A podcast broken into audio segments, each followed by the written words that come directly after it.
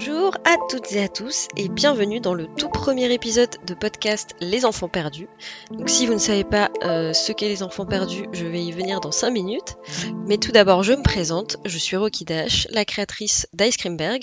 Et si vous ne savez pas non plus ce qu'est Ice Creamberg, déjà comment êtes-vous arrivé ici? J'aimerais le savoir. Mais surtout, euh, c'est une plateforme pour l'instant un site web qui a pour ambition de révéler votre potentiel créatif. Euh, je vais mettre le lien en barre d'infos, comme ça si vous voulez plus d'informations, bah, je vous laisse aller regarder ça. Puisque pour l'instant, on va se concentrer sur ce tout premier épisode. Donc Les Enfants Perdus, c'est un podcast que je crée tout juste, euh, dans l'idée de discuter du rapport à la scolarité et au monde du travail euh, avec plein de personnes, particulièrement des jeunes actifs, comme on adore euh, les appeler, et encore plus précisément des personnes qui souvent euh, ont eu des difficultés à trouver leur voie, ont fait euh, plusieurs bribes d'études différentes, ou même carrément se réorientent euh, très tôt dans leur carrière pour voir un peu qu'est-ce qui qu'est-ce qui est la cause de cette réorientation, pourquoi les personnes n'ont pas pu rapidement trouver la voie qu'ils voulaient. voilà, parce que je veux vraiment différencier ça des personnes qui travaillent 15 ans dans la même boîte, puis à un moment se disent, voilà, j'ai envie de changer, de faire autre chose, j'ai fait le tour, je veux tester de nouvelles choses. Là, c'est vraiment voir la, comment dire, la, construction euh, du projet professionnel des personnes et pourquoi, euh, entre guillemets, ça peut pas être fait toujours du premier shot. Donc j'ai décidé de faire ce premier épisode en solo. Parce que oui, je viens de parler d'invité, mais ce sera à partir de l'épisode 2. Et euh, ce premier épisode, je voulais le faire en solo parce que la question de trouver sa voix, c'est une question qui me presque m'angoisse depuis vraiment que je suis toute petite. Euh, et pour laquelle je trouve qu'on n'est pas forcément si bien accompagné.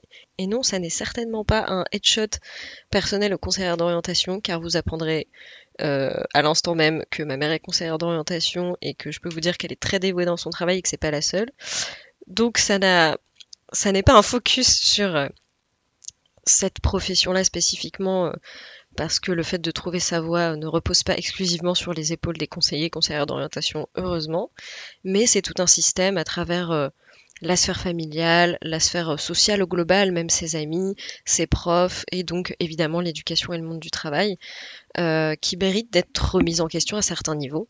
Donc c'est pour ça que je voulais faire ce premier, ce premier épisode toute seule pour un peu qu'on comprenne ce que, enfin que vous compreniez ce que je veux, ce dont je veux parler à travers ce podcast, euh, à travers tous les échanges que j'aurai par la suite avec d'autres personnes. Euh, et du coup, comment j'en suis arrivée un peu à faire ce podcast, euh, à avoir l'idée de ce podcast avec ma propre expérience. Donc, on va commencer tout de suite avec le rapport à l'éducation. En fait, je veux vraiment mettre en lumière en quoi cet outil absolument génial et indispensable à la société qu'est l'éducation peut en quelque sorte nous nuire à certains niveaux. Je sais que nuire c'est un mot un peu fort, euh, mais le, choix de son éducation pour euh, derrière le choix de sa vie professionnelle, c'est une décision euh, et un cheminement en fait, c'est un, cheminement et une construction. L'éducation pour moi c'est vraiment un outil qui est censé nous tirer vers le haut, nous élever, nous enrichir. Mais je trouve à l'heure actuelle que c'est un cadre qui peut parfois nous, nous enfermer un peu quand je parle d'éducation, et notamment dans les futurs épisodes du podcast, je démarre généralement à partir du baccalauréat, euh, enfin du lycée en fait, parce que ce qui est avant, a priori, c'est commun. Quand je parlerai d'éducation au sens euh, plus spécifiquement après à travers les études supérieures, euh, j'ai conscience que c'est pas accessible à tout le monde et que c'est déjà un, débat de personnes privilégiées, mais même si c'est une grande chance l'accès à l'éducation, en particulier en France avec euh, par exemple la fac, etc., euh, ça ne veut pas dire que c'est parfait et ça ne veut pas dire qu'il n'y a pas des choses qu'on peut améliorer, notamment dans sa façon d'appréhender les études. En fait, c'est surtout sur, euh, sur ça que je vais déblatérer aujourd'hui. Donc cet outil génial qu'est l'éducation, je trouve que c'est quelque chose qui peut parfois nous enfermer dans le sens où, à titre personnel, euh, dès le lycée, j'ai senti une pression absolument énormissime sur les choix que j'allais faire euh, au cours des mois et années suivantes.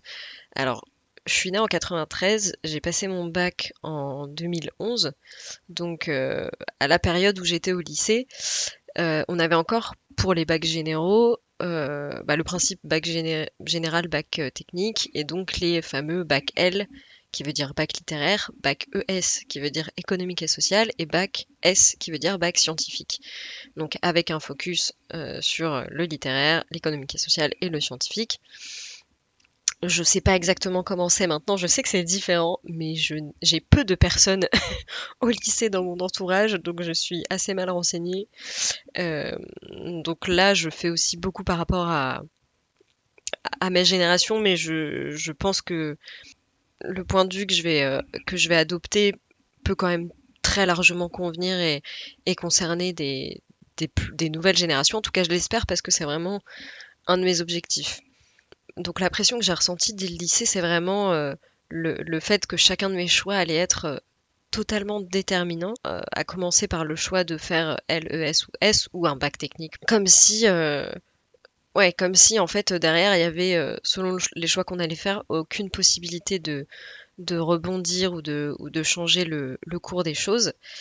Et j'ai trouvé ce, cette pression assez folle parce que euh, déjà on est qu'au lycée, on a euh, entre 15 et 18 ans plus ou moins. Euh, en général, on n'a pas vu grand-chose du monde du travail, on, on sait vaguement ce que font nos parents, mais au-delà de ça. Euh, et on a la prétention de demander de faire euh, des choix soi-disant déterminants avec, dans ces choix-là, une hiérarchie toute euh, instaurée. C'est-à-dire que moi j'ai fait L, en plus option art plastique et grec ancien, donc vraiment la grosse euh, babose littéraire bien cliché. Euh, mais mes parents, vu que je me débrouillais pas trop mal en maths et surtout vu qu'ils ne voulaient pas que je me ferme de porte, et vraiment là je les, je les cite avec des guillemets, euh, ils voulaient pas que je fasse L au début, ils voulaient à minima que je fasse ES ou alors vraiment dernier recours que je fasse L option maths. Parce qu'évidemment dans notre société on met une grosse hiérarchie entre les différents types d'intelligence et les différents types de, de domaines euh, d'intérêt, etc. Donc bien sûr les sciences type euh, euh, maths, physique, SVT, c'est le haut du panier, et euh, la littérature, la philo, les langues, et encore les langues, ça dépend, mais euh, et l'histoire, c'est vraiment euh, pour les bouseux qui savent pas quoi faire de leur temps. En tout cas, c'est vraiment comme ça qu'on était très très nombreuses et nombreux à le ressentir à l'époque. Et, euh, et moi, j'étais totalement déjà contre ces hiérarchies que je trouvais stupides parce que c'est juste des fois différentes et pas meilleures les unes par rapport aux autres. Il n'y a pas lieu de les mettre en compétition en fait et de les mettre en comparaison. C'est juste différent. Et surtout, euh, ces choix-là sont pas intrinsèquement bons ou mauvais. Tout dépend de ce qu'on veut faire par la suite. Moi, je savais que je voulais pas être médecin, je savais que je voulais euh, rien faire globalement dans la sphère scientifique vu que ça m'intéressait pas du tout, donc j'avais pas lieu déjà de faire S, ça c'était hors de question, mais euh, même de faire un espèce de pseudo compromis avec ES, alors que ça ou elle, ça n'allait pas changer grand-chose. Ça c'était la première, la première info absolument indispensable sur mon parcours, mais euh, quand bien même j'aurais fait un bac qui, qui correspondait pas tout à fait à ce que je voulais faire derrière, il y a des, moyens de rebondir. Euh, par exemple, si j'avais fait L et que finalement je voulais être médecin, bah, je pouvais faire une année de mise à niveau en matière scientifique, voilà, bon. Donc je trouvais ça assez dingue et évidemment c'est pas aller en s'arrangeant avec le choix des études supérieures. En fait, ce que j'ai trouvé un peu rude, c'est que bah, là encore une fois on connaît rien, c'est-à-dire que même s'il y a des choses qui nous tentent, même si on fait deux trois portes ouvertes, on a on nous on a cette idée un peu préconçue de je vais faire des études qui vont me former pour faire un métier. Et il y a vraiment cette vision de la vie qui est très linéaire et, assez restrictive quelque part. Donc, faut surtout pas se tromper d'études pour déjà surtout pas perdre de temps, comme si euh, chaque année était euh, devait être rentabilisée au maximum, quoi. Et comme si euh, un apprentissage pouvait être perdu et pouvait constituer du temps perdu, et comme si on n'avait pas la capacité à rebondir. Moi, je sais qu'en fait, euh, quand on me conseillait sur mes études, il y avait, il y avait cette pression à absolument bien choisir parce qu'il y avait l'idée de attention, derrière, faut que ton CV soit cohérent.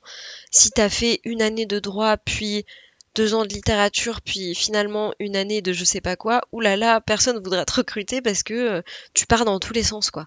Je, vais même carrément aller jusqu'à euh, une fois que j'ai choisi mes études, que j'ai poursuivi et que j'ai commencé à faire des stages, il y a eu aussi, euh, j'ai presque été pénalisée derrière parce que j'avais pas fait des stages qui correspondaient très précisément à ce que je voulais faire. Tout simplement parce que je ne savais pas ce que je voulais faire et que je voulais tester des choses pour pouvoir savoir ce que je voulais faire et ce que je ne voulais pas faire. Donc je trouve ça fou en fait la pression qu'on met sans donner les clés pour choisir. C'est-à-dire que en même temps on vous dit attention, tes choix sont décisifs, mais on va surtout pas te laisser l'opportunité d'essayer et potentiellement de te tromper euh, pour être sûr que tu fasses des choix éclairés. Euh, et ça rime, donc n'hésitez pas à en faire un rap, surtout. Mais euh, tout ça pour dire que ça, c'est un, un, des premiers aspects que j'ai trouvé très compliqué dans mon rapport à la scolarité, d'emblée, vraiment, toute ma vie, parce qu'il y avait aussi en fait, c'est que des messages contradictoires. Faut absolument que tu saches très vite, très tôt ce que tu veux faire, tout en ne connaissant rien, mais tu dois absolument faire attention les bons choix, parce que si euh, tu as le malheur de tester pour finalement changer d'avis, euh, tu seras pénalisé. Donc en fait, euh, c'est un peu comme s'il n'y avait pas de, solution. En réalité, il y en a, et c'est encore une fois pour ça que je fais ce podcast, c'est vraiment l'espèce de mise à plat de dans mon expérience de euh, dans quel état d'esprit j'ai démarré et poursuivi ma vie d'étudiante surtout. En plus, je suis de cette génération où on nous a vraiment vendu l'idée de presque ça va être facile. C'est-à-dire que tu fais tes 5 ans d'études et derrière, c'est sûr, tu trouves un travail et en plus, tu auras fait des études que tu as choisies, donc c'est un travail qui va t'intéresser. Et comme tu as fait 5 ans d'études, euh, tu vas bien gagner ta vie. Sauf que spoiler, les choses ont changé entre temps et c'est pas du tout la, la réalité du marché du travail, mais alors ah, pas du tout, mais ça, on y reviendra un peu après. Euh, et je trouve que cet état d'esprit de futur tout tracé est très parlant par rapport à bah, l'état d'esprit dans lequel on, les, conditions dans lesquelles on nous met euh, par rapport aux études. Parce qu'en fait, c'est vraiment cette idée de il y a une bonne voie à suivre, il y a une bonne façon de faire. Et en fait, c'est un peu le premier, euh, le premier pilier à déconstruire, à, à, péter à coups de massue. Ça va paraître hyper euh, pessimiste pour l'instant du coup, mais je vous promets que derrière, c'est pour trouver des solutions positives à tout ça. des clés et des... Et, euh, ouais, de, quoi, de quoi rebondir. Et le deuxième la deuxième grande partie, on va dire, c'est le rapport à soi. En fait, euh, évidemment, tout au long de sa scolarité, alors dès tout petit, mais euh, aussi au lycée, après aux études sup, etc., on, est quand même vraiment en, construction, en construction de sa personne et de son avenir euh, professionnel. C'est censé être un peu l'idée, quoi. Dans le rapport à soi, pour moi, il y a le... En fait, tout ce qui touche à, bien sûr, ses envies, ses objectifs, etc., mais aussi à comment on se, à comment on se visualise par rapport au reste du monde. Pour moi, c'est vraiment les bases, euh, les horribles bases potentiellement du, syndrome de l'imposteur. C'est-à-dire que, je sais pas pour vous, mais moi j'ai vraiment, j'ai, vraiment baigné dans l'idée que, en fait, c'était l'école qui allait tout m'apprendre qui allait m'apprendre à faire les choses. Puisque vu que dès le début on te vend cette idée que le chemin euh, classique, facile, euh, tout bénéf pour toi, c'est tu étudies et derrière, pif paf pouf magique, tu as un, travail qui correspond à ce pourquoi tu as étudié, et bah euh, forcément ça veut dire que les études que tu fais vont t'apprendre à faire ton métier. Euh, ce n'est pas tout à fait vrai. Et en fait, euh, un des conseils que j'ai envie de, donner aussitôt que possible et aussi souvent que possible, c'est le fait de faire des choses par soi-même. Et pour moi, c'est un, un aspect hyper, mais hyper important parce que c'est quelque chose que j'ai très peu fait, à la fois parce que j'osais pas, à la fois parce que j'avais pas forcément les ressources pour, et aussi parce que pour moi, euh, il n'y avait pas besoin puisqu'on allait à l'école, donc les gentils profs, ils allaient tout bien m'expliquer, et après j'aurais tout le savoir nécessaire pour euh, tout bien faire sans me tromper, ça allait être super. Et j'étais peut-être un peu naïve, hein. mais euh, ce que je veux dire, c'est que j'avais vraiment cette impression que l'école, ça allait être mon, tampon magique de, légitimité, euh, parce que l'école détient le savoir absolu. Et en fait, euh, ça, me, fait toujours plaisir de voir, euh, alors c'est vraiment des exemples qui n'ont rien à voir avec moi, mais de voir des personnes comme les My Better Self ou les euh, Situation, qui tu veux, je pourrais vraiment citer un milliard de la génération, enfin génération après moi entre guillemets, que quelques années de moins que moi. Mais du coup, techniquement, elles sont dans la génération d'en dessous, donc ça marche. Parce que c'est clairement des personnes qui se sont dit, eh tiens, ça, ça m'intrigue, j'ai envie de faire des choses, donc je le fais.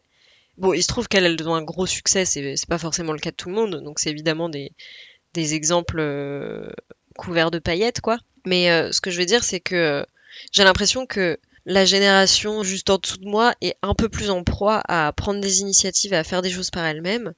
Je sais pas si c'est complètement vrai parce que les exemples que j'ai typiquement sur mon feed Instagram sont peut-être pas tout à fait représentatifs de la réalité. Mais je, sais que quand je disais tout à l'heure, euh, l'école, c'est un outil, c'est un, un, sujet dont vous entendrez parler dans le deuxième épisode de podcast. J'aurais aimé comprendre plutôt que l'école, c'est pas une fin en soi, que c'est un outil et que de son côté, on a la main mise sur plein de choses et que pour apprendre, il faut faire, tout simplement. Euh, c'est d'ailleurs quelque chose qu'on voit à travers l'école et les stages, c'est-à-dire que j'ai mis du temps à sortir de l'idée que l'école allait tout m'apprendre, les stages allaient tout m'apprendre, et derrière, au travail, tu fais des choses que tu sais déjà faire. En fait, c'est faux. À l'école, tu apprends certaines choses. En stage, t'en apprends des nouvelles, et c'est pour ça que les stages ou l'alternance, c'est essentiel, parce que c'est très complémentaire à la, comme on aime dire, à la théorie. Hein. Euh, et en fait, au travail, tu vas encore voir des nouvelles choses. Et quelque part, heureusement, parce que sinon, euh, si t'arrives et que tu sais déjà tout faire, en fait, c'est pas très intéressant. C'est juste que c'est décalé par rapport à ce qu'on nous vend et euh, en fait, c'est pas pas grave de pas savoir faire des choses. Ce qui est génial, c'est d'avoir la capacité d'apprendre. Et c'est un, une, une, énorme qualité, une énorme skill qui est pas du tout euh, valorisée. C'est-à-dire que moi maintenant, si je devais refaire un CV, c'est clairement un truc que je mettrais en gros pour dire bah en fait ça ça ça je sais pas forcément le faire, mais j'ai toutes les capacités et les compétences pour apprendre à le faire. Et en fait c'est un ouais une capacité incroyable. toute sa vie on apprend. Et plus t'es en proie à apprendre, plus t'es euh, curieux, ouvert d'esprit, plus tu sais un peu retomber sur tes pattes, plus tu vas savoir faire de choses et plus tu vas aller loin finalement. Donc euh, l'école, encore une fois, c'est génial et c'est indispensable de, de, de l'avoir dans d'autres sociétés. C'est pas indispensable pour tout le monde. Hein. Je dis pas qu'il faut faire des études. Là, j'ai un discours très tourné par rapport au fait de faire des études, mais c'est justement comme c'est pas une fin en soi, c'est un outil.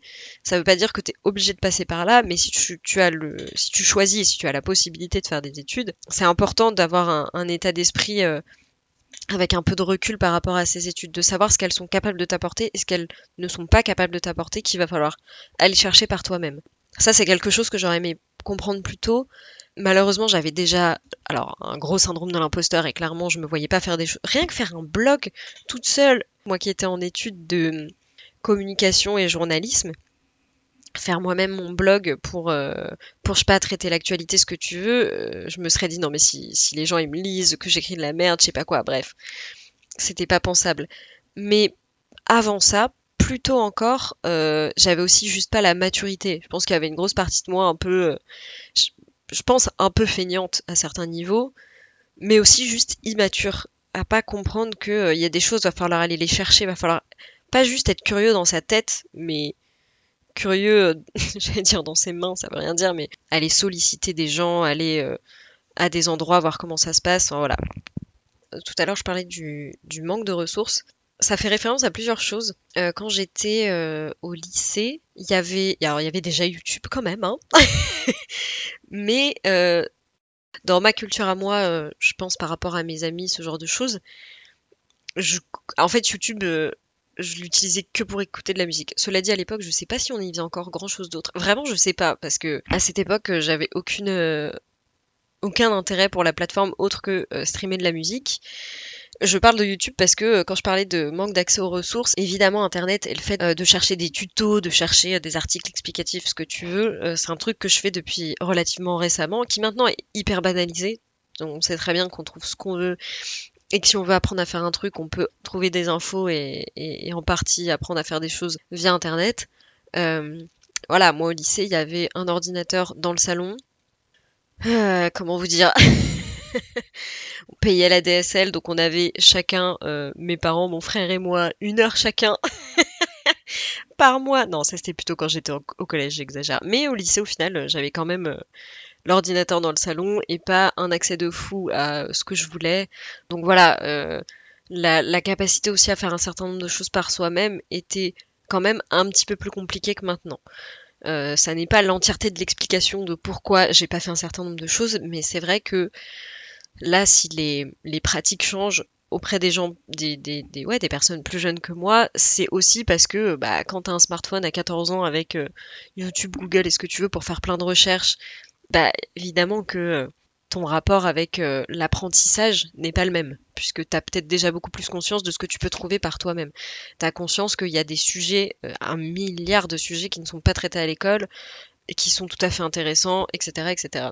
En plus, c'était aussi pas du tout dans ma culture familiale parce que pour l'instant, je, à part dire que ma mère était conseillère d'orientation, j'ai pas parlé de la famille, mais c'est aussi un, des aspects qui est très très important dans l'idée de rapport à l'éducation et au monde du travail. C'est évident, c'est un, sujet qui va être un peu traité aussi avec euh, chaque invité, savoir dans quelle, euh, ouais, dans quelle euh, culture familiale ils évoluent, quelle a été leur soutien ou non soutien, quelles ont été les, les, cartes un peu que leur ont donné leurs parents ou leurs adultes autour en grandissant et, euh, et, au moment de faire un peu tous ces choix-là et de se construire à ce niveau-là.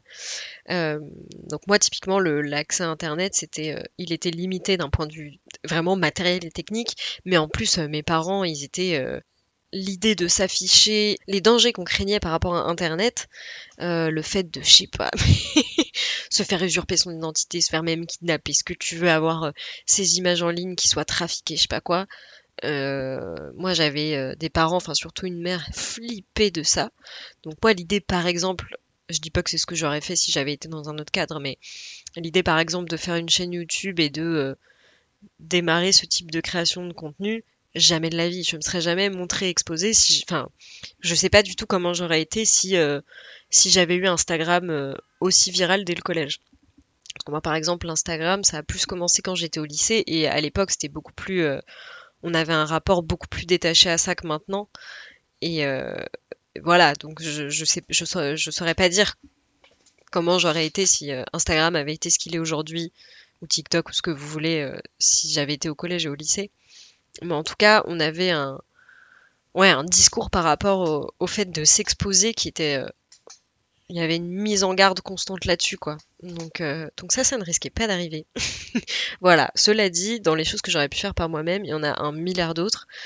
Euh, et ça commence par le fait, bah, comme je vous ai dit, j'étais en études de comme journalisme. J'aurais tout à fait pu faire un, un blog par moi-même ou faire euh, faire des interviews de personnes. Euh, J'aurais pu tout à fait, euh, moi qui avais des, milliards de questionnements sur euh, qu'est-ce que tel métier, qu'est-ce que tel métier, quels sont les métiers qui existent possibles, aller solliciter des personnes par le biais des parents de mes amis, des amis de mes parents, et ainsi de suite. Voilà, donc il y a, y a, aussi d'autres ressources que j'avais à portée de main qui ne nécessitaient pas l'utilisation d'un ordinateur et d'Internet pour faire des choix un peu plus éclairés, pour tester des choses, que j'ai pas eu la maturité de faire par moi-même. Euh, donc c'est la, preuve qu'il y a en fait euh, énormément de solutions possibles.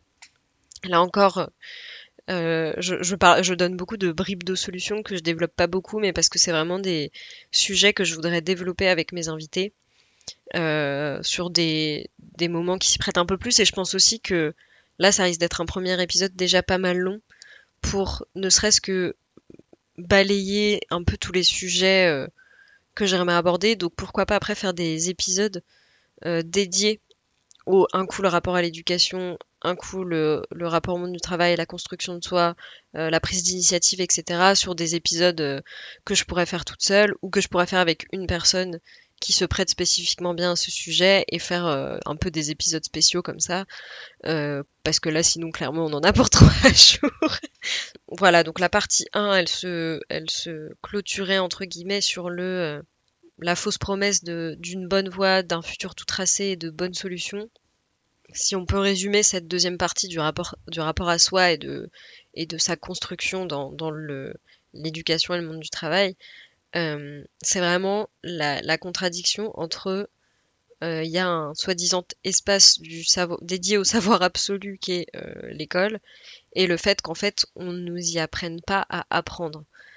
Euh, alors qu'encore une fois, on va apprendre toute sa vie et c'est vraiment quelque chose qu'il faut qu'on sache faire par soi-même, une curiosité, une prise d'initiative qu'il faut qu'on ait de notre propre chef et que on n'attende pas que les informations viennent à nous, mais qu'on qu'on soit systématiquement dans une posture active d'aller les chercher euh, avec les infinités de ressources qu'on a à disposition, encore plus aujourd'hui.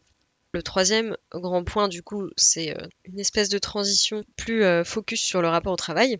En ce qui me concerne, une fois que j'ai fini, donc pour euh, retracer rapidement après mon bac L, j'ai fait une euh, année de mise à niveau en art appliqué euh, que j'ai pas, enfin qui, m'a pas fait poursuivre dans le design, mais ça c'est pareil, je pourrais en faire un épisode à part entière tellement j'ai de choses à dire là-dessus sur la créativité à, l'école et dans les études supérieures. J'ai fait du coup une licence information et communication et un master médias internationaux, le tout à Paris 8 donc c'est une licence et un master qui sont un espèce d'hybride entre des études de communication et euh, des études de journalisme.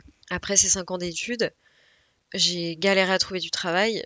Du coup, j'ai dû faire un service civique. Donc pour ceux qui connaissent pas, c'est euh, en fait, c'est pour aider à l'insertion des jeunes dans le monde du travail. Normalement, c'est pas censé être fait pour les personnes très diplômées. Malheureusement, vous connaissez, euh, si on peut avoir des personnes performantes à moindre coût, on va pas se priver. Ça se, réalise en général dans des associations, ce, type de structure qui a peu de moyens, qui est plutôt public. Euh, et donc moi, c'était pour un festival, c'était passionnant, j'ai appris plein plein de choses. Mais c'est vrai que devoir passer par avoir l'impression que je devais refaire comme un stage avant de pouvoir travailler alors que ça fait 5 ans que tu fais des études, que tu as déjà fait deux stages, etc. C'est fatigant parce que tu as l'impression que tu vraiment jamais assez. Et ensuite, moi je voulais vraiment trouver du travail dans le domaine culturel qui est un domaine euh, hyper euh, concurrentiel.